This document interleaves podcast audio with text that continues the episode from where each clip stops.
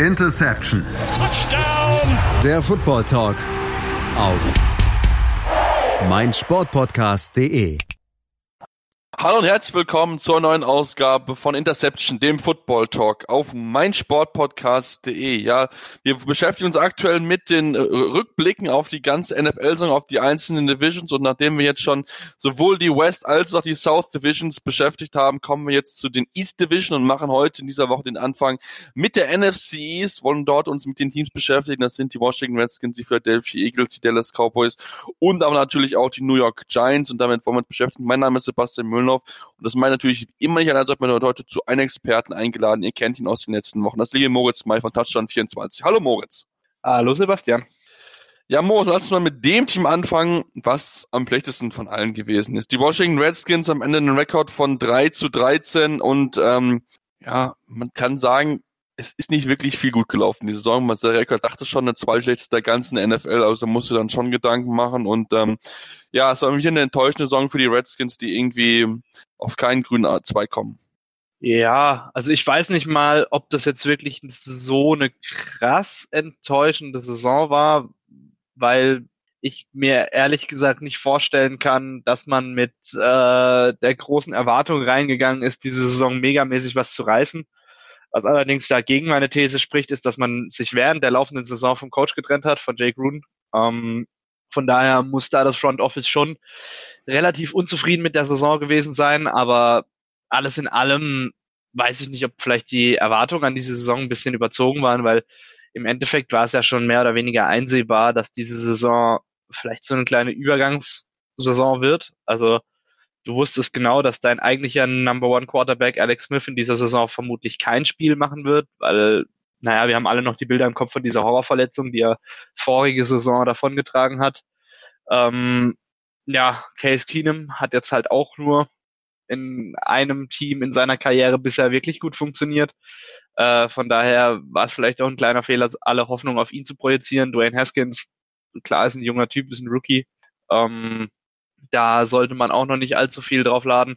Von daher, wenn man sich jetzt so den Roster zum Beginn der Saison anguckt, dann kann ich mir nicht vorstellen, dass da die Erwartungshaltung so krass war, okay, wir wollen jetzt diese Saison in die Playoffs oder in der Division was reißen. Ähm, das kann ich mir nicht vorstellen, aber alles in allem war es natürlich keine gute Saison. Äh, da will ich sie jetzt auch nicht zu sehr verteidigen. Ähm, wie gesagt, also ich glaube, da hat das Front Office vielleicht die Qualität des Kaders ein bisschen überschätzt.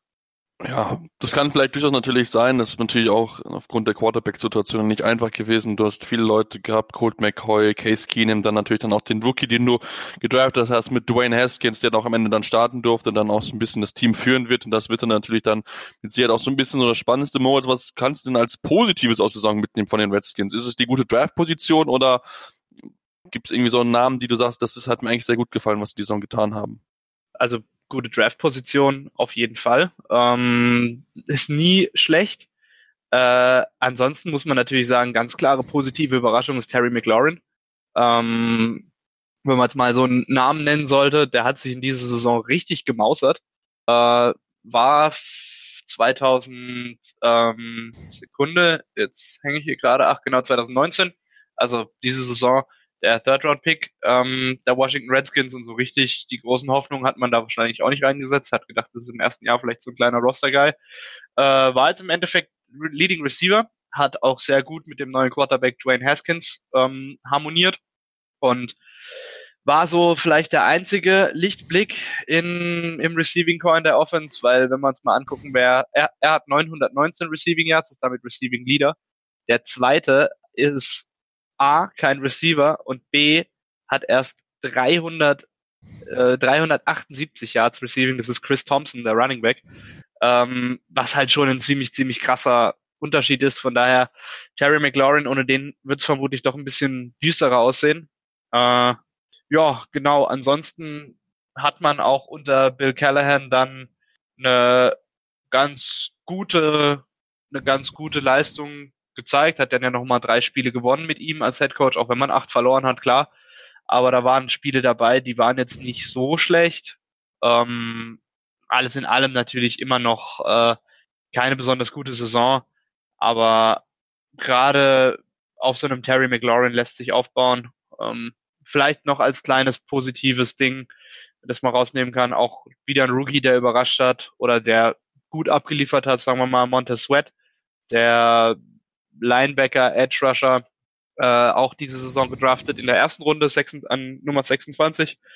Sieben Sacks gemacht, gute Saison gespielt. Ich glaube, auf dem lässt sich auch in der Defense einiges aufbauen. Aber ansonsten war das jetzt natürlich keine Saison, die uns alle vom Hocker gerissen hat. Das ist ganz klar.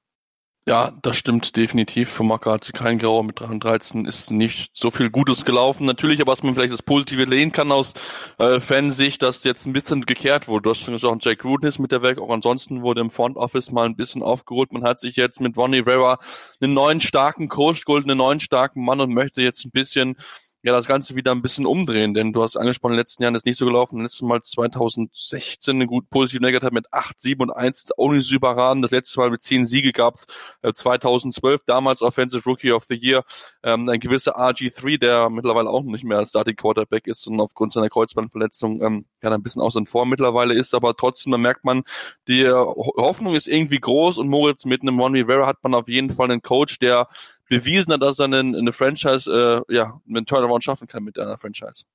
Ja, auf jeden Fall. Also ähm, die Saison, an der sich Ron Rivera, Ron Rivera äh, bis heute natürlich noch messen lassen muss, ist dieses äh, ja, dieses wunderbare Jahr mit den Carolina Panthers, als sie bis in den Super Bowl vorgedrungen wurden und da dann von den Denver Broncos verkloppt wurden. Ähm, nein, das ist jetzt vielleicht ein bisschen zu kurz formuliert. Äh, sie haben ja wirklich eine ganz, ganz starke Saison damals gespielt. Das vergisst man jetzt im Nachhinein gesehen immer, wenn man nur den Super Bowl im Kopf hat. Ähm, es war schon eine krasse Leistung damals. Äh, natürlich Ron Rivera jetzt auch mit den Panthers keine besonders glückliche Saison gemacht, zumindest als er da noch in Amt und Würden war. Alles in allem ist er aber auf jeden Fall ein guter bis oder ein ja, doch, doch, kann man schon sagen, ein guter NFL-Coach. Hat in seiner Karriere äh, schon 140 Spiele in der NFL gecoacht, neun Jahre bei den Panthers jetzt zuletzt gewesen, war auch seine einzige Station in der NFL. Ähm, ja, davon 76 Siege, 63 Niederlagen, tatsächlich auch ein Teil. Und äh, von daher, er hat auf jeden Fall bewiesen, dass er einiges drauf hat ähm, und vielleicht auch so ein Team nochmal umkrempeln kann, weil auch damals, als er 2011 die Carolina Panthers übernommen hat, waren diese vielleicht auch ein kleines graues Mäuschen, kam da gerade aus einer 2 und 14 Saison unter John Fox und er hat dann erstmal mit 6 und 10 den Grundstein für eine erfolgreiche Arbeit in der Zukunft gelegt. Von daher gibt's da bestimmt einiges. Er hat auch bewiesen, dass er junge Quarterbacks entwickeln kann mit Cam Newton. Von daher ist es, glaube ich, keine allzu schlechte Wahl, die man sich da ins Haus geholt hat. Du kannst auf jeden Fall nichts falsch machen und du weißt, was du bekommst. Ähm, das ist jetzt in der aktuellen Lage vielleicht gar nicht so schlecht. Das denke ich definitiv auch. Also da bin ich wirklich sehr gespannt auf. Und das ist eigentlich schon eine perfekte Überleitung. Liebe auch das Thema, was ich mit auch aufgeschrieben habe, Quarterback-Situation. Klar, du hast jetzt einen Rookie gedraftet mit Dwayne Haskins, bekommst aber eigentlich deinen Starter aus dem ja, vorletzten Jahr zurück, bevor er sich schwer verletzt hat, mit Alex Smith. Natürlich ist noch nicht genau sicher, okay, wie fit ist er, wie hat er das Ganze überstanden, aber die Frage ist natürlich schon, Moritz, ähm, wer wird denn sein Quarterback bei den Redskins? Ist gar nicht so einfach. Äh, ich vermute, dass wenn Alex Smith zurückkommt und man im Training Camp etc. pp sieht, okay, äh, er hat sich nicht wesentlich verschle verschlechtert und ähm, hat jetzt nicht allzu viel ähm, allzu viel an seiner Qualität verloren, wird man erstmal mit ihm allen in die neue Saison gehen als Quarterback. Allerdings musst du halt auch sehen, dass er jetzt halt anderthalb Jahre verloren hat und der Jüngste ist er halt auch nicht mehr. Ne? Ähm, Alex Smith ist, muss ich jetzt gerade selber mal gucken, 35 Jahre alt. Äh, das ist jetzt halt auch kein allzu junges Alter mehr, um so eine lange Zeit ohne auf dem Spielfeld zu stehen, wegstecken zu können. Von daher kann ich mir auch vorstellen, dass ihm im Training Camp ähm, der Rang von Dwayne Haskins abgelaufen wird, äh, weil ich glaube, was du als Ron Rivera jetzt auf jeden Fall vermeiden solltest, ist in die Saison zu gehen mit einer mehr oder weniger offenen Quarterback-Diskussion, ähm, weil wenn du dann die ersten drei Spiele vielleicht verlierst und es nicht so gut für dich aussieht, dann kommt da nämlich eine Riesenunruhe, gerade das Umfeld der Washington Redskins, Heute habe ich es aber mit den englischen Wörtern. Ja, das, Umfeld, das Umfeld der Washington Redskins ist jetzt vielleicht auch nicht das allereinfachste. Ähm, ne, Hauptstadtclub und äh, ja, die Washington Post schreibt da auch gerne mal relativ kritisch rein. Äh, und dann kommt es halt auch ganz schnell zu Unruhen. Von daher solltest du halt eben so eine Situation vermeiden. Ähm, ich glaube, jetzt hat äh, Alex Smith noch den Bonus des Veteranen, des Starters. Glaube allerdings, dass die Chance auf jeden Fall besteht, dass Dwayne Haskins ihm den Rang abläuft. Wenn ich mich jetzt festlegen müsste, würde ich sagen, sie gehen mit Alex Smith in die Saison. Aber das kann sich bis in sechs Monaten nochmal ganz stark ändern und wir werden dann, denke ich, bei den Previews auch nochmal ausführlicher drüber sprechen. Genau, wenn wir dann so einen ersten Eindruck einfach haben, wie fit ist er, wie, bewegt er sich und so weiter, das ist ja wirklich noch so genau uh, unklar, weil wir einfach nicht genau wissen, wie schwer diese Verletzung wirklich genau gewesen ist. Es hieß ja mal, oder stand zumindest mal im Raum, dass er eine Infektion hat und damit sogar die Gefahr besteht, dass er sein Bein verliert. Dem ist Gott sei Dank nicht so, ähm, deswegen werden wir natürlich dann genau mal drauf schauen. Lass uns ein bisschen, und wenn wir es schon haben, uns ein bisschen auch mit dem Thema ähm, Sommer beschäftigen, Free Agency und Draft. Ähm, aktuell hat man knapp 24, also 24 Free Agents, einer Josh Norman hat man bereits gecuttet, dort hat man einiges an Geld einsparen können, mit Sicherheit auch nicht zurückholen. In den letzten zwei Jahren doch so ein bisschen abgebaut, auch nicht mehr ganz so schnell gewesen. Aber natürlich hast du einige weitere Namen, wie den Jordan Reed, mit den Vernon Davis, die beiden Titans, ähm, den Paul Richardson, die beiden ehemaligen Quarterbacks, Colt McCoy, Case Keenum. Ähm, was sind so Namen, wo du denkst, Moritz, die sollten die Redskins möglichst versuchen zu halten? Also der Vertrag von Brandon Scherf läuft, läuft aus. Äh, was, glaube ich, so der wichtigste Free Agent ist, wenn es darum geht, halt eben die Spieler zu halten. Er ist halt einfach der Anker dieser O-Line, ähm, kommt jetzt aus seinem Rookie-Deal und ist doch, also gehört schon zu den Top 10 Spielern auf seiner Position in der NFL. Von daher solltest du den tunlichst versuchen zu halten, gerade wenn du mit einem A, entweder einem angeknacksten Quarterback oder B mit einem sehr jungen Quarterback jetzt nicht gerade der mobilste ist, in die neue Saison gehst, ähm, da wäre das schon wichtig, Brandon Scherf zu halten. Das sollte, glaube ich, die oberste Priorität für die Redskins sein.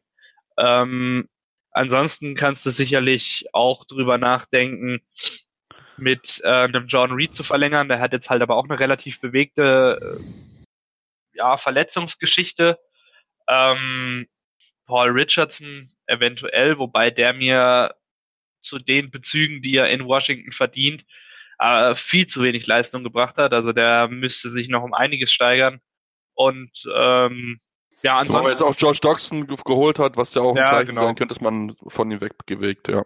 Ja. Äh, ja, und ansonsten vermutlich noch Chris Thompson, weil äh, er doch schon so ein kleiner X-Factor in der Offense sein kann, ist vermutlich einer der besten Receiving Backs in der Liga nach wie vor, auch wenn er jetzt schon 29 ist wenn du mit dem nochmal zwei Jahre verlängern kannst, dann tut das deiner Offense sicherlich auch gut. Aber das wären jetzt so die Top Free Agents gewesen, die ich mir jetzt aufgeschrieben habe. Mhm. Ich habe mir noch John Boswick aufgeschrieben, ähm, auch ein guter Linebacker, der nach der Verletzung von Ruben Foster wirklich abgesteppt ist und über 100 Tackle hat sammeln können. Ist jetzt mit Sicherheit jetzt kein Superstar, aber vielleicht kann man ihn für einen günstigen Vertrag für ein, zwei, drei Jahre vielleicht noch verpflichten und dann kann er mit Sicherheit eine wichtige Rolle spielen, ein wichtiger Roadplayer dann auf jeden Fall sein. Ähm, lass uns vielleicht auch noch immer, bevor wir uns mit Needs beschäftigen und auf die ähm, Quarterback oder auf die auf den Draft kommen, mit ähm, Trent Williams beschäftigen. Der Left Tackle, der ja letzte Saison ausgesetzt hat und ähm, wo eigentlich danach aussieht, dass es niemals zusammengehen würde. Jetzt heißt es aber, dass er und Von Weber sich getroffen haben und jetzt einfach nur so ein bisschen um das Thema finanzielle Voraussetzung geht. Denkst du, dass wir Trent Williams nochmal bei den Redskins sehen oder ist die Zeit ähm, definitiv beendet? Puh, ist gar nicht so einfach. Ähm, was halt dagegen spricht, ist, wie viel Kohle du sparen könntest, wenn du ihn äh, vor dem 1. Juni cuttest. Das sind nämlich ganze äh, 12,5 Millionen bei nur 2 Millionen Deadcap. Das wären dann 10 Millionen, die man sparen könnte. Ähm, wenn er sich jetzt wohl mit Ron, Ron, Ron Rivera geeinigt haben sollte oder die überhaupt schon mal miteinander gesprochen haben, dann ist es vielleicht gar nicht so schlecht, ihn halten zu können, zumal er jetzt im nächsten Jahr relativ günstig wäre, verhältnismäßig gesehen, ähm, mit gut eine Base Salary von 12,5 Millionen ist jetzt gar nicht so günstig. Allerdings, wenn, der, wenn du dir anschaust, ähm, was er dir bringt und dass er relativ wenig Boni in seinem Vertrag drinstehen hat, dann ist das auf jeden Fall eine Möglichkeit, die man in Betracht ziehen sollte. Äh, ich denke, das hängt dann so am Zwischenmenschlichen. Ähm, ich war nicht dabei, logischerweise beim Treffen mit ihm und Rivera. Von daher, ich kann mir schon vorstellen, dass er nächste Saison nochmal bei den Redskins spielt. Äh, ist halt auch die Frage, inwieweit er vielleicht auch nochmal in seiner Karriere was anderes sehen möchte, ist halt auch schon 31 Jahre alt, ähm, kann in der NFL jeden Tag vorbei sein, spielt schon ewig bei den Redskins, vielleicht will er nochmal was anderes sehen. Hm, ich weiß es nicht, aber wäre schade für die Redskins nach zehn Jahren, einen so verdienten Spieler auf der Art und, auf der Art und Weise loszuwerden. Ja, wäre auf jeden Fall schade, muss man mal genau gucken. Interessenten gibt es auf jeden Fall schon für den Trade. Das heißt, man könnte da so durchaus dann auch vielleicht ein bisschen was rauskriegen, wenn es wirklich nicht klappen sollte, wenn man sich da nicht mehr mal einigen kann, wenn man wieder auf einen Nemmer kommen kann. Aber aufgrund der neuen Personellleute könnte das vielleicht dort eine Möglichkeit sein, ähm, ja, dass man einfach müsste, noch viel im Athletic Staff wurde ausgetauscht, deswegen könnte man dort eine Möglichkeit finden. Denn wir müssen auch sagen, O-Line ist auf jeden Fall eine Need bei der Washington Redskins, deswegen wäre es natürlich sehr wichtig, wenn man Trent Williams halten könnte. Ansonsten habe ich mir aufgeschrieben, Wide Receiver, Cornerback und nur sechs Picks im Draft. Das ist jetzt nicht sonderlich viel, Moritz, aber natürlich mal den zweiten Overall-Pick und man hat eigentlich die Quarterback-Position äh, eigentlich schon gesolved. Könnte man jetzt überlegen, okay, wir moven ein bisschen down, um vielleicht irgendwie dann noch ein bisschen mehr an Picks rauszuholen?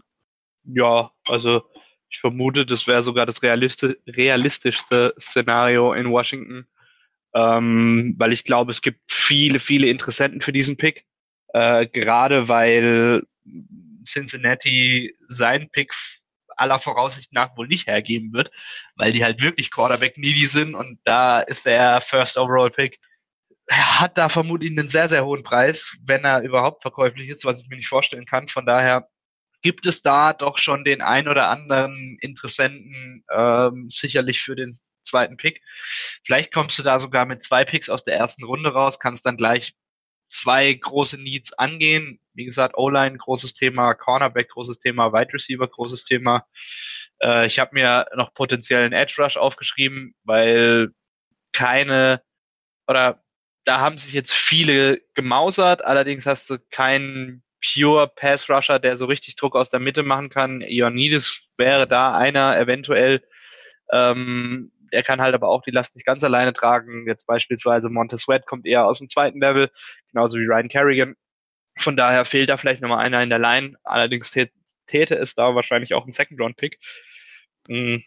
Von daher ja doch durchaus realistisches Szenario für die Redskins runterzugehen und ähm, ja, wie gesagt, Interessenten wird es genug geben.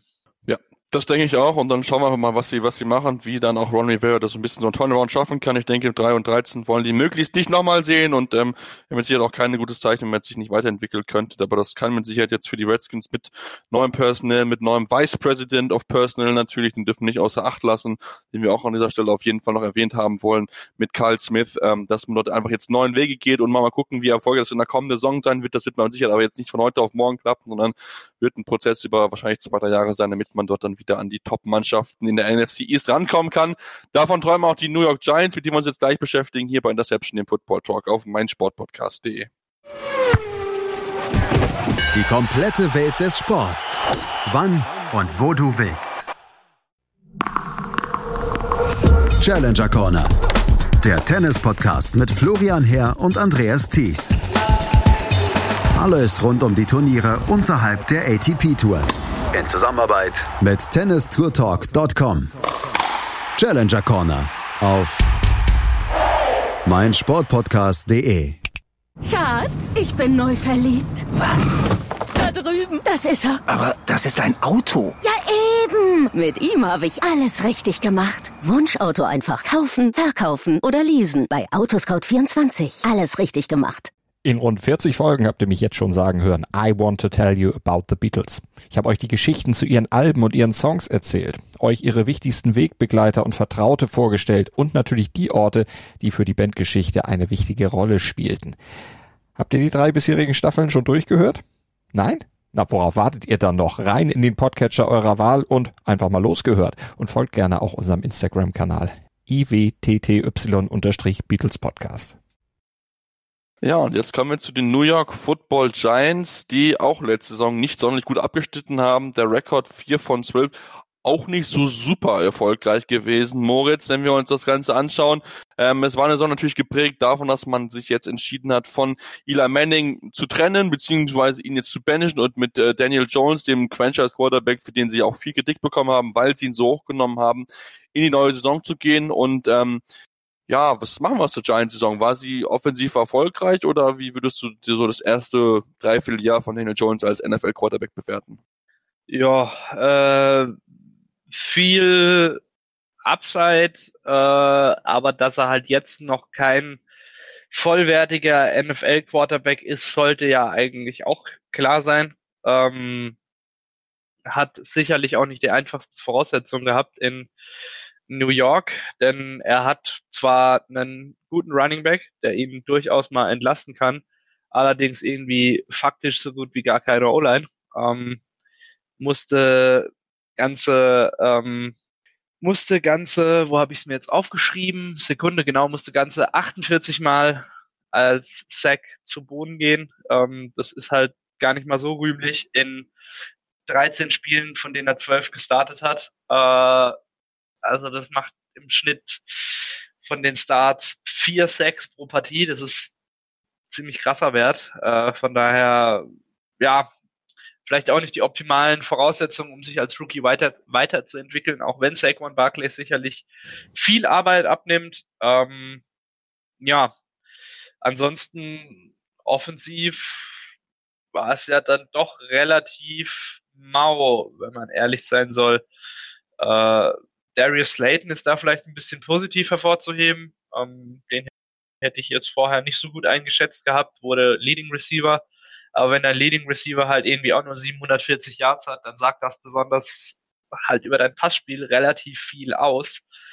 Äh, ja, und es bleibt halt irgendwie festzuhalten, wenn Saquon Barclay die Offense nicht allein tragen kann, dann geht da relativ wenig. Äh, ja, auch die Defense war jetzt nicht allzu beeindruckend. Ähm, Marcus Golden kam irgendwie aus dem Nichts und wurde so ein bisschen der Leader dieser Defense, zumindest im Pass Rush mit 10 Sacks, aber auch danach war wieder gar nichts los. Lorenzo Carter, der nächste, hat halt nur viereinhalb Sacks. Marcus Golden 10. Ja, äh, alles in allem kann man vielleicht noch sagen, der Trade für Jabril Peppers hat sich insofern gelohnt, dass Jabril Peppers sich gut entwickelt bei den New York Giants. Weiß ich aber halt auch nicht, ob man jetzt ein besseres Team ist, als man das mit OBJ wäre.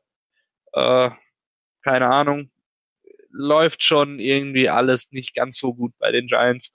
Und ich würde die Saison, so mal so warum betrachtet, vielleicht sogar ein bisschen negativer, äh, negativer einschätzen als die der Washington Redskins, auch wenn sie vom Rekord her ein bisschen besser war nur ein Sieg besser, also sonderlich viel besser man natürlich dann entsprechend nicht, aber du hast es angesprochen, Saquon Barkley auf jeden Fall der Vocal Point der Offense und hatte ja aufgrund seiner Verletzung ein, zwei Spiele verpasst und kam dann auch nie mehr so richtig in den Rhythmus rein, hat dann glaube ich irgendwie über acht Wochen lang gebraucht, bis er mal wieder 100 Yards Rushing erzielen konnte, also spielt auch dafür, dass man dort wirklich ja zu abhängig dann von einer gewissen Person ist und auch ansonsten das Ende andere Mal auch ja Verletzungsprobleme gehabt, auch gerade Receiver Corn, Sterling Shepard lange raus gewesen und auch einige andere Receiver, die nicht so erfolgreich gewesen sind. Corey Coleman, den man sich geholt hat, war die ganze Saison zum Beispiel raus. Also da lief das nicht so ganz so rund, wie man sich das durchaus hätte vorstellen können. Ähm, und du hast angesprochen, die Defense ist eigentlich die reinste Baustelle, denn ich wüsste keinen Spieler in der Giants Defense, den ich bei einem anderen Team definitiv oder bei meinem Team gerne sehen möchte. Alec Ogletree vielleicht. Vielleicht, ähm, aber ja. Äh, das wäre jetzt so der erste, der mir jetzt da eingefallen ist, aber ja, ich gebe dir da schon recht. äh, die Defense ist halt echt nicht so gut. Also da ist auch sicherlich das meiste Verbesserungspotenzial jetzt in der Offseason. Ich habe mir mal so zwar auch äh, ein bisschen Rookie-Class natürlich angeschaut, ne? Wir haben mit Daniel Jones schon gesprochen, Darius Slayton. Ähm, ansonsten fand ich auch, dass ähm, Ryan Connolly, der Linebacker, der gedraftet wurde von den Giants und auch der Cornerback Julian Love, der auch erst in den späteren gekommen ist und durchaus, wenn sie gespielt haben, durchaus positive Ansätze gezeigt haben. Klar, man hat ihn ein bisschen angemerkt, die brauchen noch ein bisschen, aber waren auf jeden Fall einige noch zu tun. Und ich muss sagen, der Dexter Lawrence ähm, hat auch gute Ansätze gezeigt. Also von daher kann man dann vielleicht dann auch wieder versuchen, mit dem Draft entsprechend natürlich zu gehen.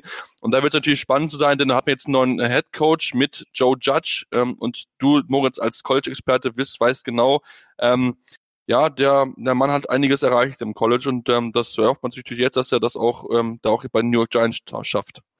Ja, äh, sicherlich. Also Joe Judge bringt schon relativ viel Erfahrung mit. Ähm, hat ja zum einen Mississippi, also war bei Mississippi State Coach von 2005 bis 2007, war dann relativ oder war dann eine Saison bei Birmingham Southern.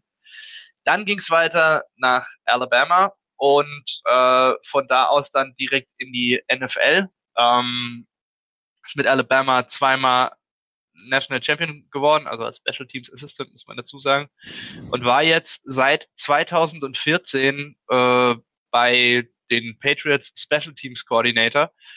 Ähm, ja, hat sicherlich auf jeder seiner Positionen einen guten Job gemacht. Ich finde es einen relativ ungewöhnlichen Move, einen Special Teams Coordinator zu einem Head Coach zu machen.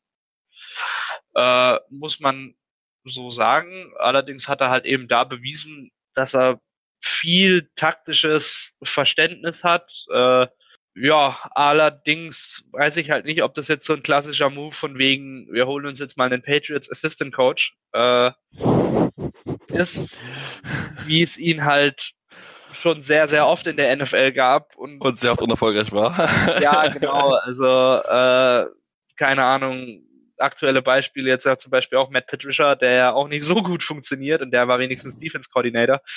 Ähm, von daher keine Ahnung.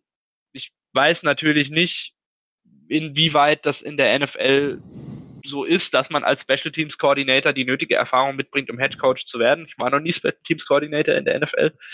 Allerdings würde ich mal sagen, das war schon eine relativ ungewöhnliche Entscheidung. Ähm, wenn Dave Gettleman von ihm überzeugt ist, äh, ist das natürlich die logische Entscheidung. Allerdings, wenn Dave Gettleman von dir überzeugt ist, weiß ich nicht, was das über deine Qualität aussagt.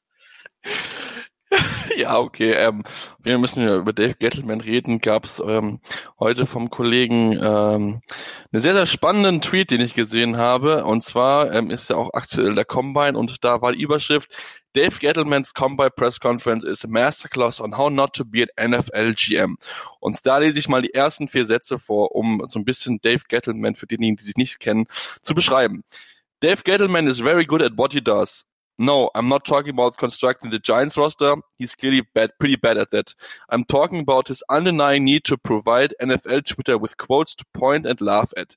Also wir sehen, dass wir mit Dave Gettleman jemanden gefunden haben, der in seiner Denkweise auf jeden Fall zurückgeblieben ist und das ist natürlich das spannende Thema, ähm, wo wir uns natürlich auch mit dem Thema auch äh, Roster Designing beschäftigen müssen und auch wenn man überlegt, dass man den Jason Garrett dann als OC holt, auch mit Sicherheit fragwürdige Geschichte. Ähm, ja, Dave Gettleman wird gefragt sein, Moritz, wenn er die Saison noch überleben will. Wenn ich denke, so viele Fehlentscheidungen darf er sich nicht erlauben. Er darf sich eigentlich schon seit letzter Saison keine Fehlentscheidung mehr erlauben.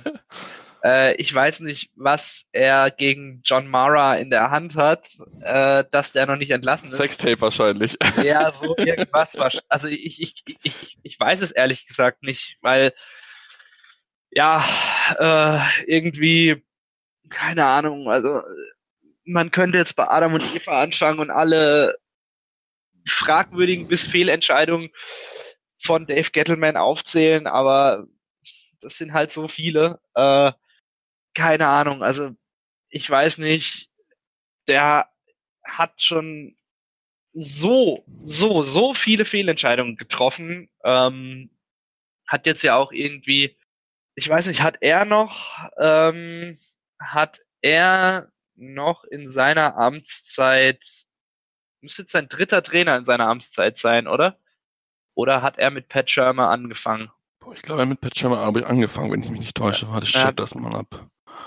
Ja, doch, tatsächlich seit 2018. 2018 war Pat Schirmer noch Coach, äh, 2017 ja. war es Ben McAdoo.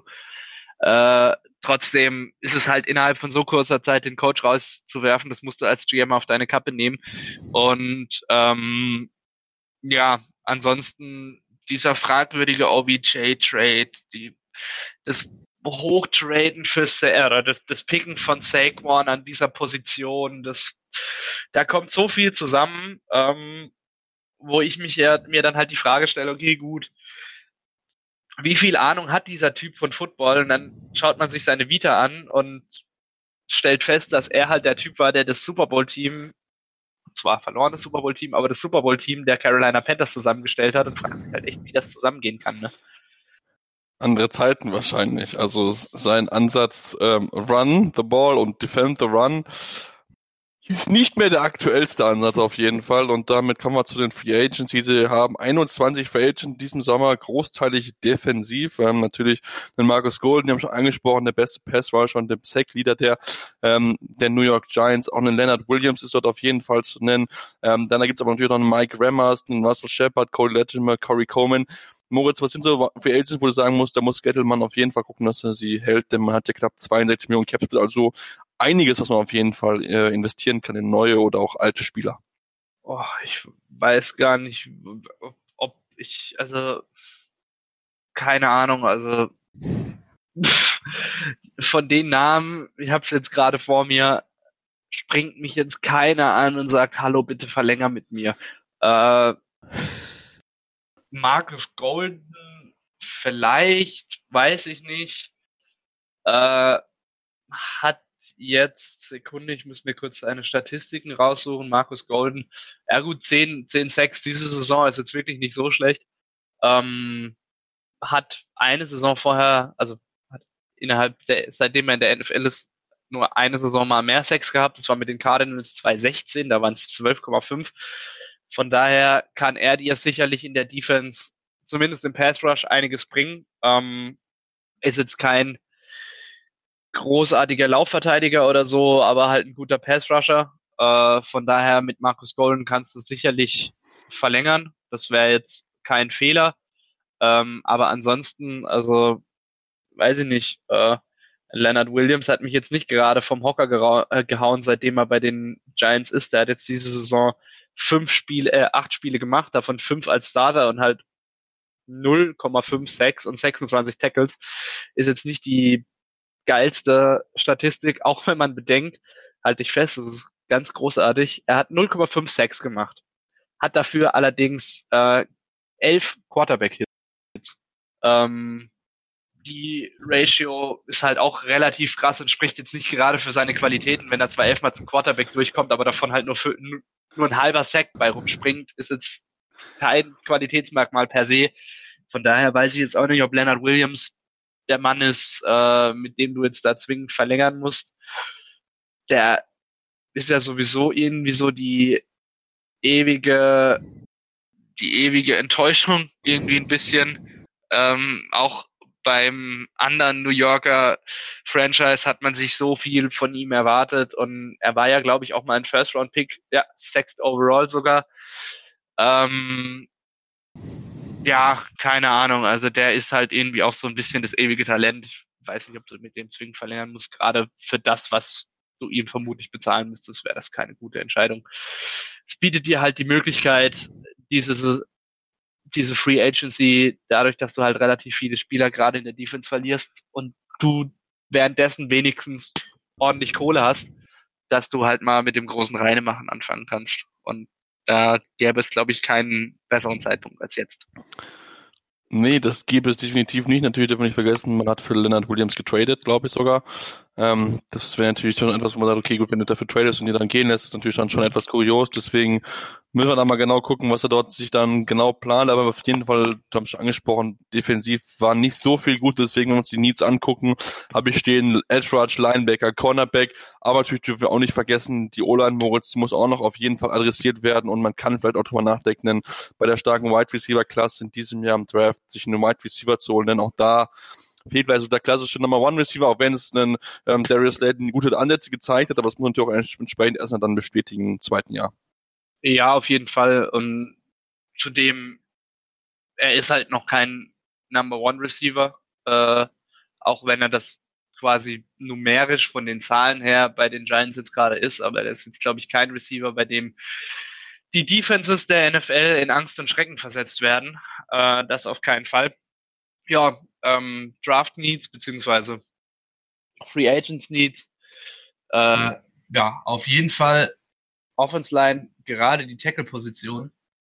Da sehe ich halt echt Probleme, gerade wenn du jetzt halt noch einen Mike Rammers verlierst, der jetzt sicherlich nicht der Beste ist, allerdings doch äh, auf Right Tackle bräuchtest du dann auf jeden Fall noch einen, je nachdem, wie es mit Nate Solder weitergeht.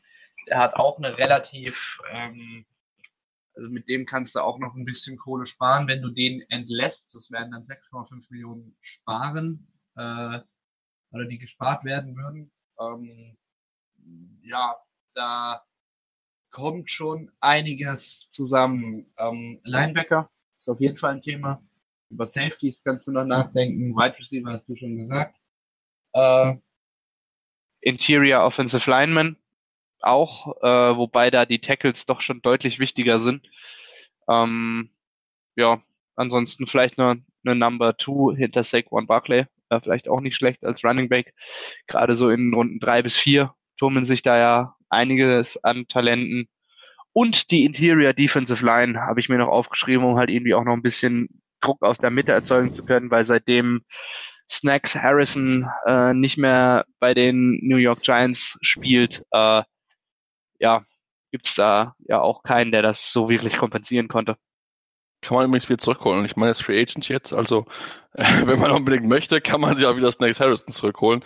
Deswegen äh, natürlich mal genau gespannt. Sieben Draftpicks haben die New York Giants, ähm, wie sie die dann entsprechend verwenden werden, wenn wir natürlich genau das Auge drauf haben und wie sie dann spenden werden. Aber auf jeden Fall müssen die etwas tun, um dann wieder ein bisschen relevanter in der NFC East zu werden und dann wieder näher ranzukommen. Wie gesagt, neuen Quarterback haben sie jetzt. Eli Manning ist retired und da müssen wir uns mal genau das Auge drauf haben. Denn es gibt natürlich noch zwei Teams, die vor ihnen stehen, die auch vom Kader her definitiv besser besetzt. Das müssen wir, glaube ich, ganz, ganz klar so sagen und das machen wir gleich weiter hier mit den Dallas Cowboys und den Philadelphia Eagles. Deswegen bleibt dran, hier bei Interception im Football Talk auf meinsportpodcast.de. Schatz, ich bin neu verliebt. Was?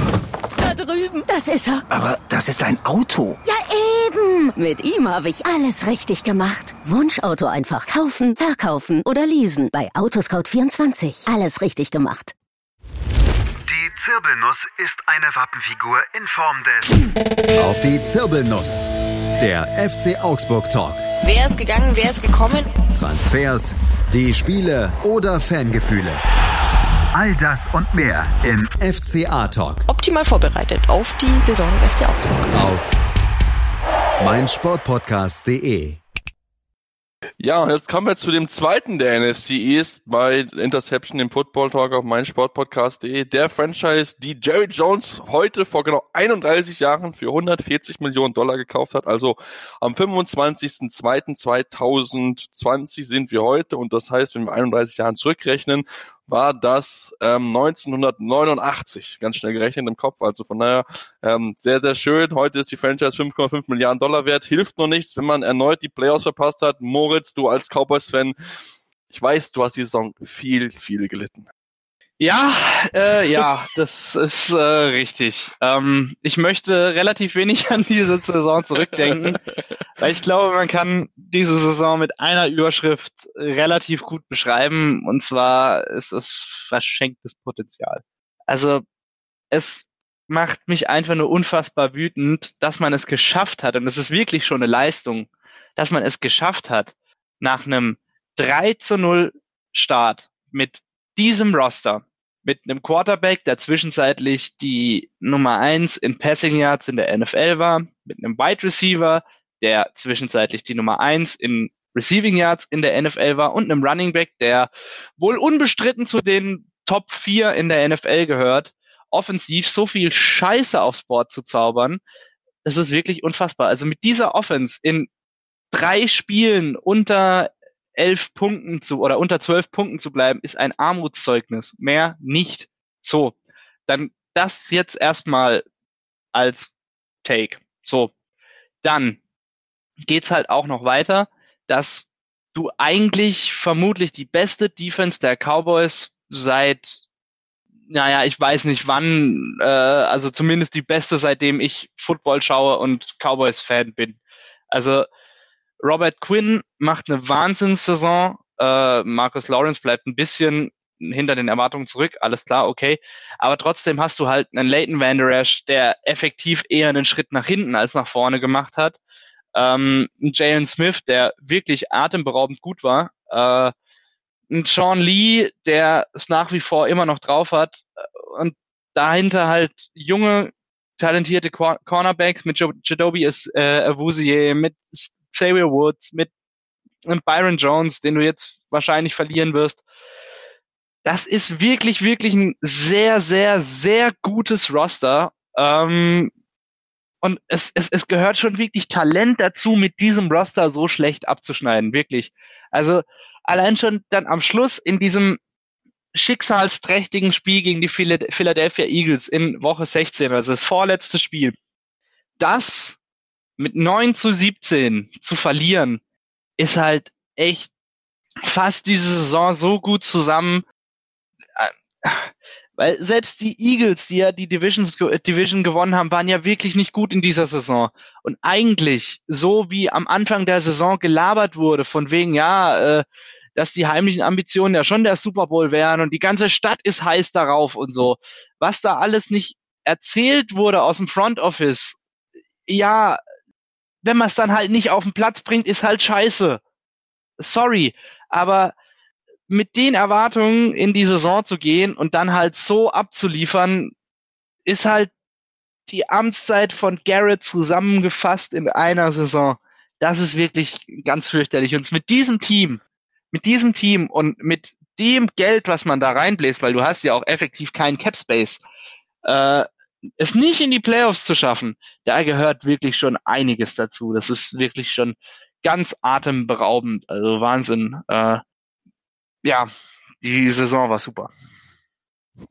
Man merkt es dir auf jeden Fall an, dass du auch gar nichts zu beschweren hast, Moritz. Man merkt es dir auf jeden Fall an. Also, ja, sehr, sehr, sehr dubios. Also klar, man kann die zwei Spiele gegen die Giants, gegen die Saints und gegen die Packers durchaus verlieren, aufgrund natürlich, wie man sieht, wie stark sie gewesen sind, aber vor allem dann, dass man halt unnötige Niederlagen wie halt gegen die New York Jets oder auch gegen andere relativ kleine Gegner und vermeint, vermeintlich leichte Gegner hinzaubert. Das ist wirklich schon sehr dubios gewesen und deswegen hat man sich jetzt auch entschieden, den Vertrag nicht zu verlängern mit Jason Garrett. Das hat man ja, so ein bisschen auch äh, so eine Hänge, Hängephase war es dann irgendwie, wo man jetzt nicht so genau sagen wollte, was macht man denn jetzt eigentlich denn am Black Monday? Normalerweise, wo alle Trainer rausgeworfen werden, gab es irgendwie nicht so von den äh, von den Cowboys. Auch die Tage danach hat man auch sich nicht so wirklich dazu geäußert. Ähm, man wollte, glaube ich, einfach nur den Vertrag auslaufen lassen und einfach keine neue Verlängerung äh, ja, mit ihm ausdiskutieren mit Jason Garrett. Aber ich denke, Moritz, das ist schon mindestens mal für dich ein Schritt, wo du sagen würdest, okay, jetzt gibt es mal einen neuen Coach, das könnte vielleicht zu Erfolg führen, denn Mike McCarthy ist ja auch jemand, der schon einiges an Erfahrung besitzt. Ja, ja, auf jeden Fall. Also ähm, ich habe mich am Anfang, muss ich ehrlich sagen, ein bisschen aufgeregt über diese Entscheidung, äh, weil ich mir gerne einen jungen, innovativen Head Coach erhofft hatte. Allerdings muss ich sagen, jetzt so im Endeffekt ist Mike McCarthy vielleicht so ein kleiner Happy Fit für die Cowboys, äh, weil er mit den Packers ähm, zum einen natürlich klar viele Erfolge feiern konnte, aber was man halt auch nicht unterschätzen darf, die Packers hatten jetzt in den Jahren, in denen er da war, auch nie summa summarum betrachtet äh, das beste Team der NFL. Ähm, vielleicht in dieser Aaron Rodgers Hochphase, aber selbst da gab es eigentlich immer Teams, die besser waren, aber trotzdem hast du es geschafft, äh, als Green Bay Packers in der Amtszeit von, ähm, von eben Mike McCarthy eigentlich so gut wie jedes Jahr in die Playoffs einzuziehen. Ähm, von daher, das ist, er hat wirklich viel, viel richtig gemacht. Hat natürlich auch einen Super Bowl gewonnen 2010 mit den Packers. Äh, ja, also der hat schon er hat schon einiges richtig gemacht in Green Bay. Das muss man ganz klar so festhalten. Und äh, ich glaube, dass man sich da vielleicht auch ein bisschen von diesem eher unrühmlichen Ende in Green Bay blenden lässt. Äh, da gab es ja dann auch Clinch mit Aaron Rodgers und so weiter und so fort. Von daher, ich kann mir schon vorstellen, dass er mh, hm, ein guter, ein guter Fit für die Cowboys ist. Er hat auch ein kompetentes Coaching-Team zum einen zum entweder mitgebracht oder sie waren halt eben noch da. Was mich sehr freut, ist, dass man es geschafft hat, äh, Kellen Moore, den Offensive Coordinator, zu halten. Ähm, weil ich glaube, wenn er ein bisschen entfesselt von den komischen Ansichten wie eine Jason Garrett Offense zu laufen hat, äh, die Plays callen kann, ist er ein wirklich, wirklich guter Offensive Coordinator. Du hast es halt auch gemerkt, ähm, wann er für das Play Calling vollumfänglich äh, verantwortlich war und wann halt eben Jason Garrett ihm reingepusht hat und in den Spielen, wo er sein kreativeres Playcalling an den Tag legen konnte, ähm, sah die Offense eigentlich auch immer gut aus. Äh, er versteht es vor allem die Offense, da hat sich jetzt in den letzten paar Jahren auch dieses meines Erachtens nach Unwort in Dallas gebildet, Deck-friendly äh, zu gestalten. Also halt eben so zu gestalten, dass es Quarterback Dak Prescott zugutekommt, heißt mit vielen Rollouts, mit vielen Slants, ähm, eben auch mit viel Bewegung in der Offense, also mit äh, Jet Sweeps und angetäuschten Jet Sweeps, ähm, viel aus der Shotgun heraus und so weiter und so fort. Also alles, dass man Stack Prescott eigentlich in der Offense so einfach wie möglich macht. Ähm, RPOs etc. pp. Da gibt's viele Möglichkeiten, die in Dallas als Stack-friendly angesehen werden. Äh, von daher ist es, glaube ich, eine gute, eine gute Entscheidung, mit ihm jetzt halt eben weiterzumachen. Und ja, äh, wir werden sehen, wie das Ganze dann in der kommenden Saison ausgehen wird. Ja, das ist natürlich sehr, sehr spannend zu beobachten, wenn wir natürlich genau das Auge drauf haben. Aber vorher, bevor es in die neue Saison geht, gibt es natürlich erstmal einige wichtige Entscheidungen zu treffen für die Dallas Cowboys, denn es gibt einige große Free Agents, die sie in diesem Sommer haben. Allen voran natürlich die große Frage, was macht Dak Prescott? Wird der verlängert oder nicht? Jetzt habe ich was gestern habe ich es gelesen oder vorgestern, ähm, dass man seit September nicht mehr mit der Dak Prescott und seinem Agenten gesprochen hat. Moritz, ähm, das macht mich sehr stutzig, muss ich zugeben. Ja, doch, ähm, macht es einen, aber ich glaube, man härtet dann gegen, gegen solche komischen Moves ab, wenn man eine Weile äh, Cowboys-Fan ist. ähm, nein, es gab, es gab, es gab auch, es gab auch in der Vergangenheit schon mit Tony Romo ähnliche komische Nummern, wo dann nicht wo dann erstmal lange Stillschweigen war und dann hat man ihm doch verlängert. Und du hast es ja auch bei Ezekiel Elliott gesehen, ähm, wie da mit diesem Streik umgegangen wurde und so weiter und so fort. Also es passiert schon sehr selten, dass das Front Office in Dallas mal einen wirklich souveränen Eindruck macht. Ich gehe davon aus, dass man mit Dak Prescott verlängert. Ähm, alles andere wäre nach dieser Saison wirklich fatal. Vor der Saison hätte ich gesagt, okay, äh, das wird auf eine 50-50 Entscheidung rauslaufen. Mhm. Allerdings hat er in dieser Saison mich tatsächlich restlos überzeugt. Ähm, und hat halt eben auch gezeigt, dass wenn man ihm eine Offense um ihn herum gibt und wenn man das Playdesign ein bisschen nach seinen Stärken ausrichtet, dann ist äh, Dak Prescott sicherlich einer der besseren Quarterbacks in der NFL. Ähm, und gerade zusammen mit einem Ezekiel Elliott und dieser O-Line geht da eigentlich, sollte da eigentlich schon einiges gehen. Äh, ja, deswegen glaube ich schon, dass man mit ihm verlängert. Äh, wie gesagt, ich glaube Jason Garrett oder halt eben sein wohl geliebter Sohn in Spielen in Dallas wieder irgendwelche komischen Spielchen. Ich denke im Endeffekt wird es auf eine Verlängerung hinauslaufen. Das glaube ich auch und das wäre auch auf jeden Fall aus Sicht der Cowboys sehr, sehr wichtig, denn Quarterback zu haben ist auf jeden Fall eine der Haupt, Haupt wichtigsten Sachen, um dann auch entsprechend erfolgreich zu sein. Ähm, ja, das denke ich mal schon, aber natürlich, wenn du überlegst, okay, Dak Prescott, das ist noch nicht so genau, wie viel er bekommt, aber du hast einen Capspace von 77,3 Millionen Dollar und wenn Dak Prescott so 30 bis 35 haben möchte pro Jahr, dann musst du natürlich gucken, denn ein American Cooper möchte bezahlt werden, dann gibt es auch andere Spieler, die gerne bezahlt werden möchten, wie den Byron Jones, der starke Cornerback, den Michael Bennett ist Free Agent, einen Robert Quinn, einen Randall Cobb, einen Cameron Planning, wo du eine Team Option drauf hast, also ähm, einige Namen, die man natürlich gerne sein möchte, die man gerne behalten möchte, Moritz bei 30 Free Agents, aber das ist natürlich sehr, sehr schwierig. Wen würdest du auf jeden Fall noch als Priorität nehmen, den man unbedingt halten sollte?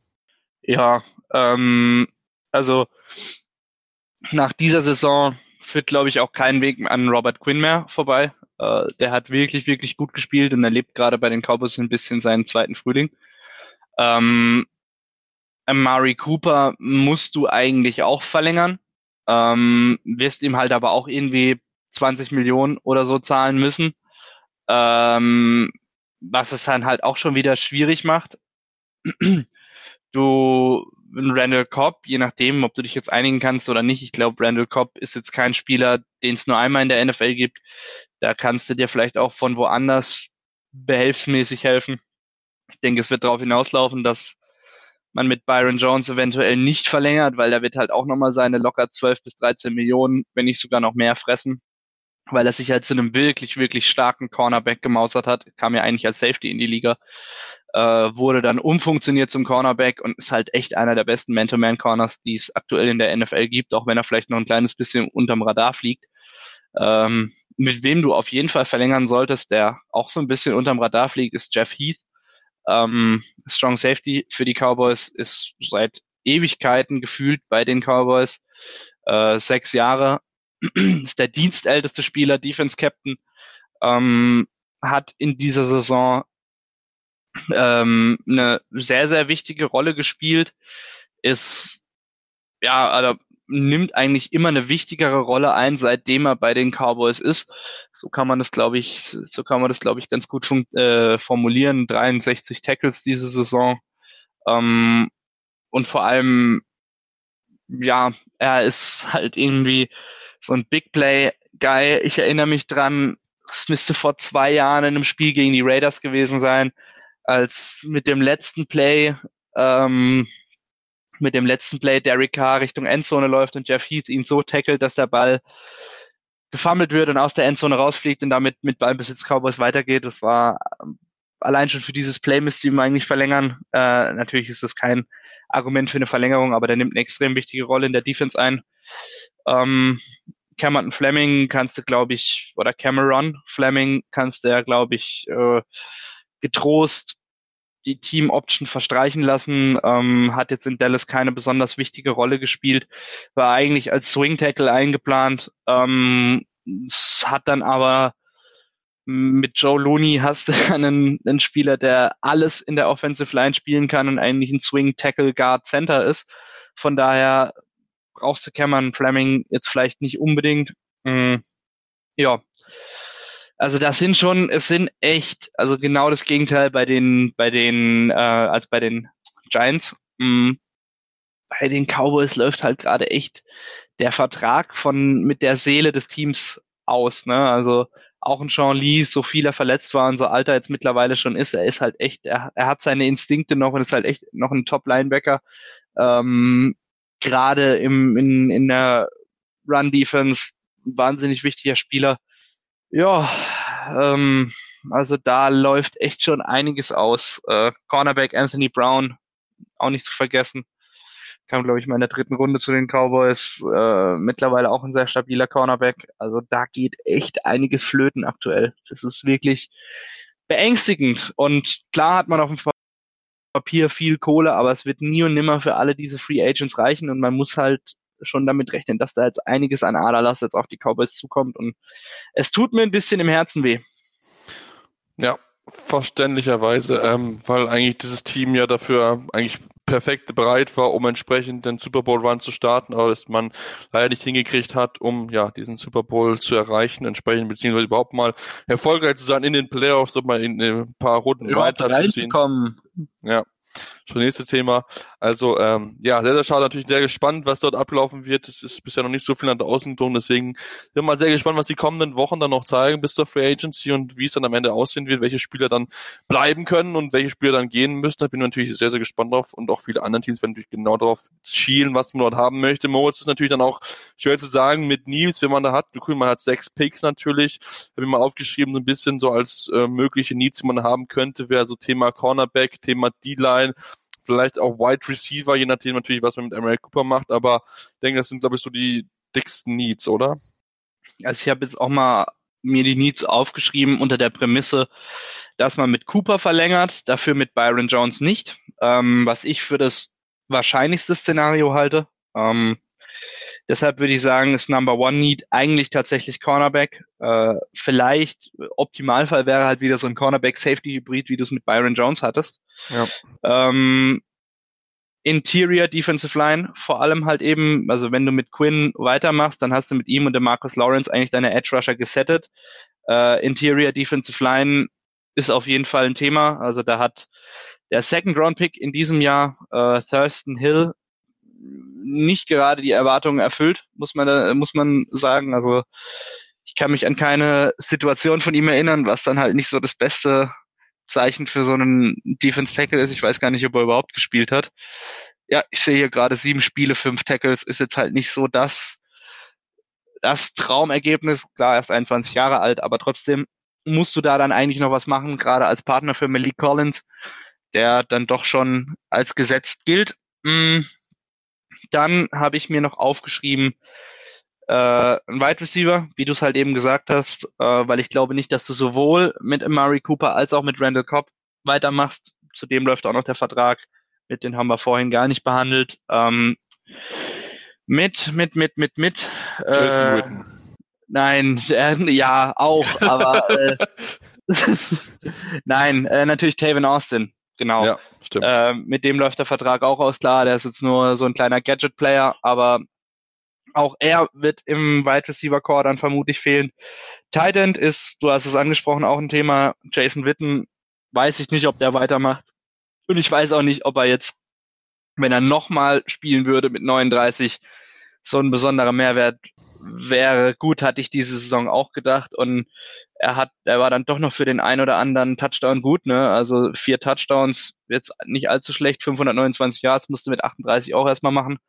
Ähm, trotzdem auch unabhängig von der Entscheidung von Jason Witten ist ein Touchdown, er ist ein Tight End auf jeden Fall ein wichtiges Thema, weil auch er wird nicht mehr ewig spielen und der Vertrag mit Blake Jarvin läuft aus, also dem der Nummer zwei eigentlich. Du hast noch Dalton Schulz dahinter, aber der wird halt eher für Blocking ähm, für Blocking Plays eingesetzt. Ja, das wären jetzt glaube ich so die größten Needs, die du hast äh, als Dallas Cowboys. Um, ja ja, und hast halt eine Draft-Position irgendwo im Nirgendwo. Ähm, aber ich glaube, das ist ein ganz netter Spot, um einen Cornerback zu picken. Sag ich, stand jetzt. Das kann ich mir auch gut vorstellen, zumal die Teams vor dir wahrscheinlich relativ viel Offense gehen werden, so gefühlt. Ja. Ähm, also von daher kann man da wirklich vielleicht den, den Top 1, Top 2 Cornerback der diesjährigen Draft Klasse sich holen. Deswegen gucken wir dann natürlich dann mal genau drauf, wie es dann dort aussehen wird und ähm, machen jetzt eine kurze Pause, kommen dann mit dem Division-Sieger zurück, den Philadelphia Eagles, die glaube ich selbst nicht so ganz genau wissen, wie sie am Ende diese Division gewinnen konnten. Es war ja so eine Art Schneckenrennen, aber dazu gibt es gleich mehr hier bei Interception, dem Football Talk auf meinsportpodcast.de. Schatz, ich bin neu verliebt. Was? Da drüben. Das ist er. Aber das ist ein Auto. Ja, eben. Mit ihm habe ich alles richtig gemacht. Wunschauto einfach kaufen, verkaufen oder leasen. Bei Autoscout24. Alles richtig gemacht. Vernimmt sich, was man will. Dann wilde Gerüchte entstanden. Fast nichts davon stimmt. Tatort. Sport. Wenn Sporthelden zu Tätern oder Opfern werden, ermittelt Malte Asmus auf meinsportpodcast.de. Folge dem True Crime Podcast, denn manchmal ist Sport tatsächlich Mord. Nicht nur für Sportfans. Sportplatz mit Malte Asmus und Andreas Thies. Täglich neue Podcasts aus der Welt des Sports. Von Airhockey bis Zehnkampf. Berichterstattungen, Interviews und Fakten. Sportplatz auf meinsportpodcast.de. Ja, kommen wir jetzt zum Division-Sieger, den Philadelphia Eagles. Ich habe es angekündigt, 9 und 7 in der Saison, wo sie viele Hochs und viele Tiefs hatten, so kann man es glaube ich ganz, ganz gut beschreiben. Also immer mal wieder Spiele gewonnen in Folge. Also wenn wir mal gucken, uns die, die Rekord anschauen, erst einen Sieg gehabt, dann zwei Niederlagen, dann zwei Siege, dann zwei Niederlage, dann zwei Siegen, dann drei Niederlagen und zum Abschluss vier Siege und dann das entsprechende Niederlage in den Playoffs. Also ähm, es war ein Rauf und runter bei den Eagles. Die Fans werden mit sich auch sehr, sehr abenteuerliche Fahrten gehabt haben mit den Spielen, die sie alle angeguckt haben. Ähm, ja, muss was machen wir aus der Eagles-Saison? Irgendwie ist es auch wieder so eine verlorene Saison, denn eigentlich hast du viel mehr erwartet mit dem Roster. Ja, äh, ähnliches Problem bei den äh, als bei den Cowboys. Du bist halt auch wieder irgendwie meilenweit hinter deinen Erwartungen zurückgeblieben. Sicherlich auch ein bisschen verletzungsgeplagt, ähm, wobei ich es nicht nur darauf schieben würde. Äh, Dafür positiv natürlich Carson Wentz zum ersten Mal wieder eine Saison durchgespielt. Hm, bis dabei, ja, bis in die Playoffs. Äh, ich glaube, das ist chronisch. Äh, ja, ähm, ich weiß nicht. Also es war halt alles wieder so eine so eine ja, so eine komische Saison irgendwie. Also von Carson Wentz habe ich mir viel mehr erwartet, muss ich sagen. Ähm, der hat mich echt ein bisschen enttäuscht, auch wenn jetzt mal seine Zahlen nüchtern betrachtet gar nicht mal so schlecht aussehen. Also 27 Touchdowns, 7 Interceptions, 4039 Yards. Ist jetzt nicht allzu schlecht. Ähm, kommt aber halt nicht an seine Zahlen vor seiner Verletzung ran. Ähm, auch er wird wahrscheinlich das Problem haben, dass er immer an der einen Saison gemessen wird, äh, in der er fast zum MVP wurde, also die Super Bowl-Saison der Eagles 2017. Ja, ähm, alles in allem, irgendwie ist das Roster auch hier viel zu gut für das Ergebnis. Und auch wenn ich wenig Sympathien mit den Eagles teile, muss ich sagen, auch bei denen wäre diese Saison sicherlich mehr gegangen. Das denke ich mir durchaus auch. Also wenn sicher noch einiges mehr möglich gewesen, wenn wir das Thema vielleicht Erwartungen ansprechen. Natürlich, wir haben es gesagt, 2017 sind Super Bowl-Sieger geworden, sind dann vielleicht das Thema Erwartungen, die dann so ein bisschen zur mentalen Blockade führen, Moritz? Oder ist es wirklich einfach, wenn man mal guckt, äh, allein schon Wide Receiver, wer alles ausgefallen ist, Alshon Jeffrey raus gewesen, dann Nelson Aguilar raus gewesen, der Sean Jackson raus gewesen, wo man dann irgendwann Spieler hatte, die man vorher noch nie gehört hatte. Ähm, was ist es mehr? Ist es wirklich, wirklich so das Thema Erwartung einfach oder ist es wirklich Verletzungspech, das man einfach jetzt in den letzten zwei Jahren immer wieder hatte? Ja, beides irgendwie ein bisschen, ne? Ähm, du hast jetzt halt doch schon den ein oder anderen Spieler ähm, deines Super Bowl-Teams seitdem verloren. Klar, prominentestes Beispiel Carson Wentz. Ob der jetzt ein Verlust ist, würde ich jetzt mal in Frage stellen. Ähm, Carson Wentz Verlust? Äh, Carson Wentz, äh, Nick Foles, sorry. Okay, ich habe mich gerade äh, gewundert. ja, äh, erst denken, dann reden. Ähm, genau.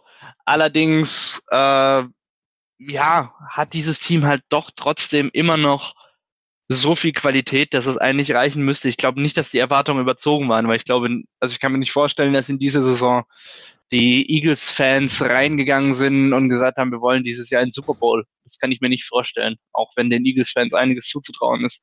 Ähm, dennoch hast du halt beispielsweise einen Zach Ertz, der sicherlich zu den Besten auf seiner Position gehört, Malcolm Jack Jenkins, der sicherlich zu den Besten auf seiner Position gehört ähm, eine Defense Line, die sich vermutlich die ganze NFL genauso auch hinstellen wollen würde, mit beispielsweise einem äh, Fletcher Cox, mit einem Derek Barnett, mit einem Brandon Graham oder einem Vinnie Curry. Also da hast du schon einiges an Qualität in deinem Team und ähm, es ist halt auch ja ein kleines bisschen bezeichnend, dass es auch diese Saison nicht gereicht hat, oder ähnlich wie bei den Cowboys halt diese Saison nicht zum großen Wurf gereicht hat, obwohl man eigentlich einen so vielversprechenden Kader hat. Sinnbildlich für diese Division, die ich aktuell als die enttäuschendste im, im American Football ansehen würde. Auf jeden Fall. Spricht ja auch schon allein dafür, dass drei Teams den Headcoach gewechselt haben.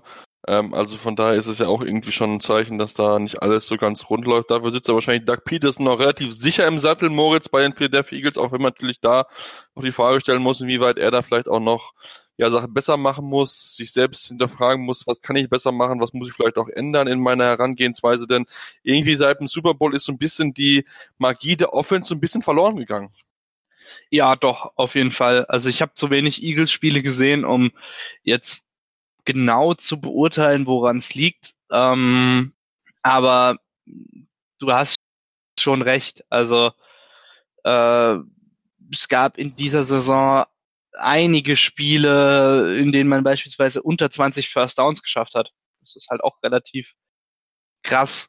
Äh, und ja, also dein Running Game hat sich meiner Meinung nach über die Jahre hinweg irgendwie immer ein bisschen mehr verschlechtert. Ja. Ähm, also dein Leading Rusher in dieser Saison ähm, war Sekunde. Miles Sanders. Miles Sanders. Rookie. Ja, genau, Rookie Miles Sanders, dahinter Jordan Howard, der halt irgendwie auch nur zehn Spiele gemacht hat.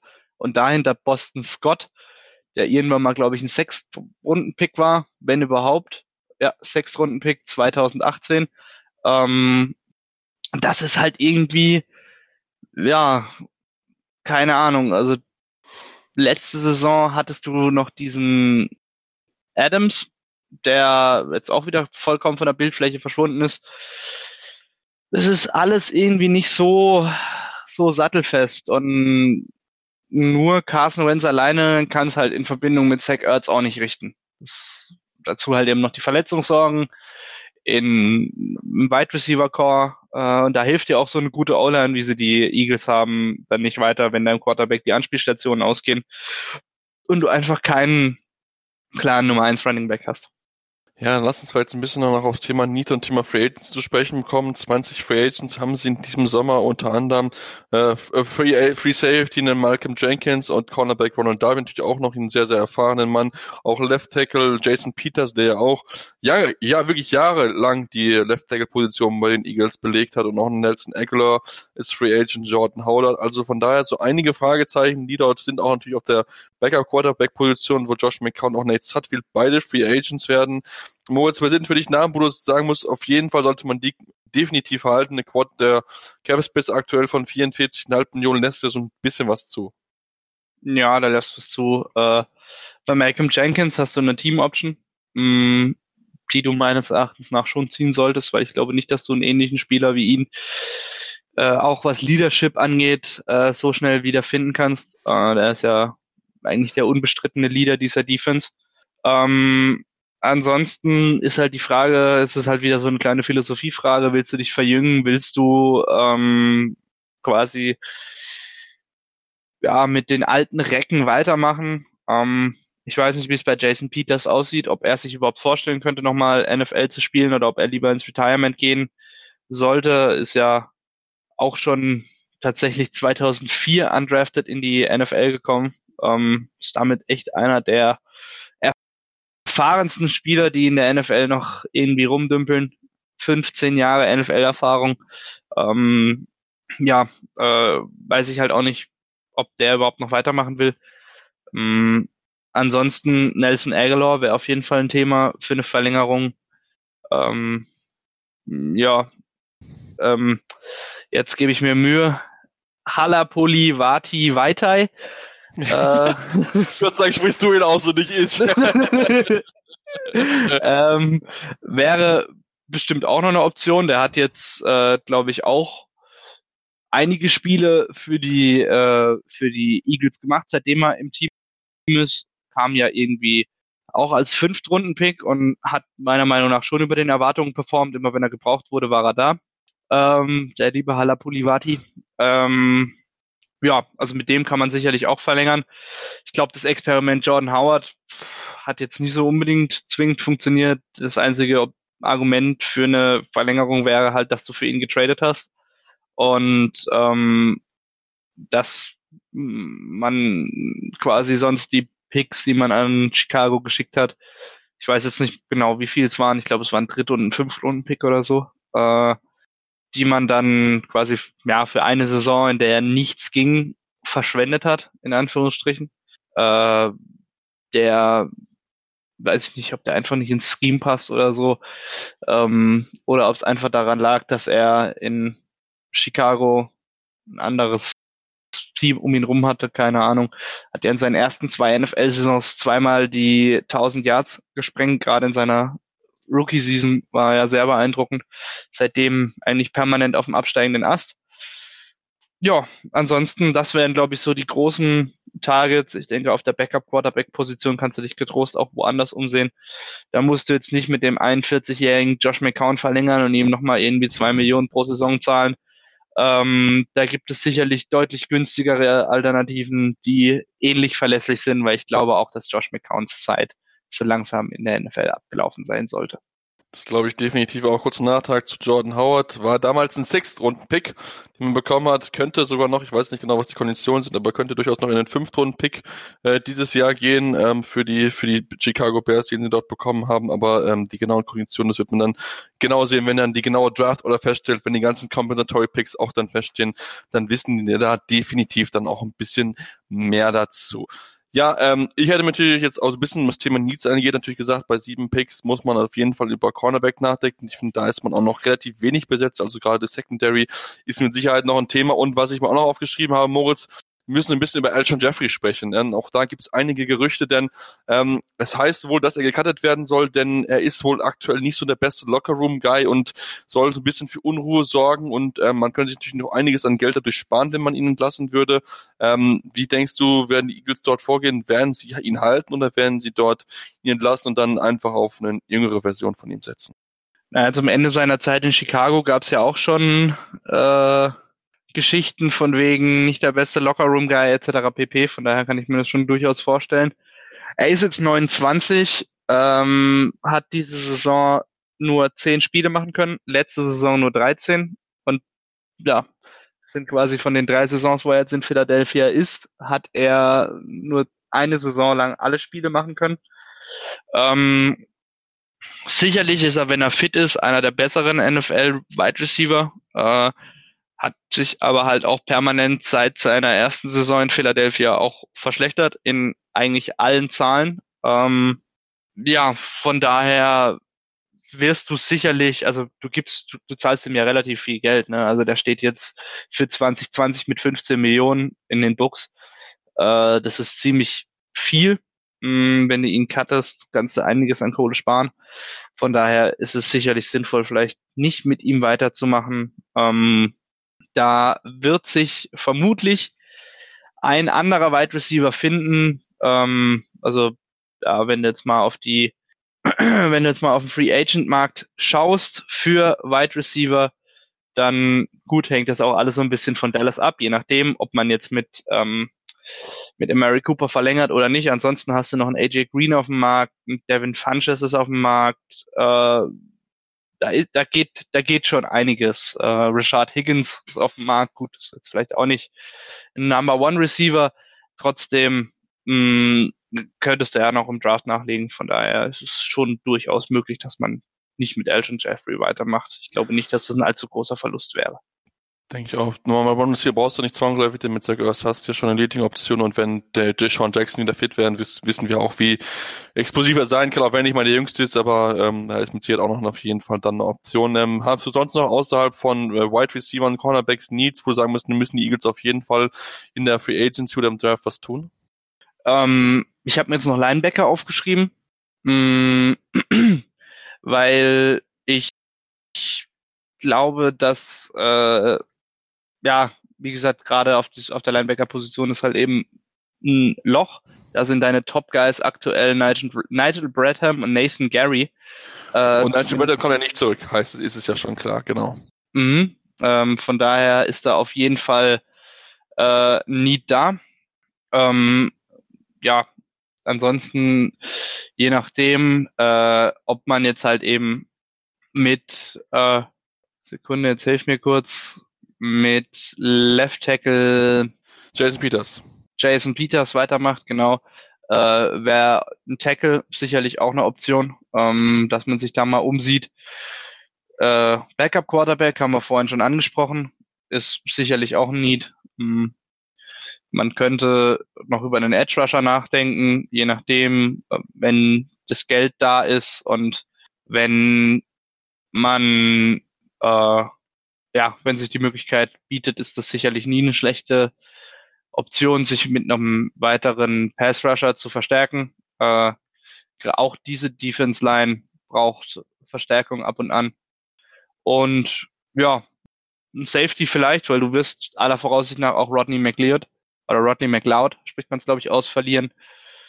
Ja, genau. Also das wären jetzt so die, die Needs, die ich mir jetzt noch zusätzlich zu deinen aufgeschrieben hatte.